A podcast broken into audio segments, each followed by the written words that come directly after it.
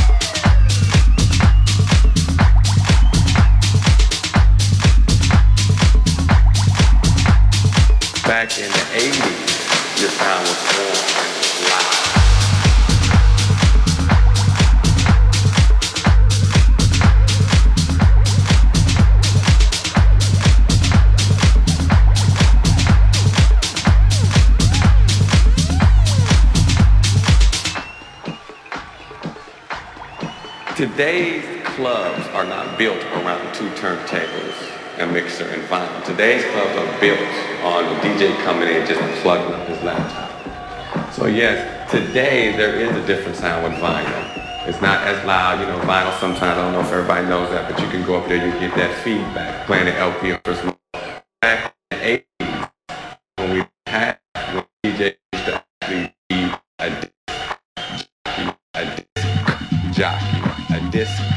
jockey, a disc jockey, a disc jockey.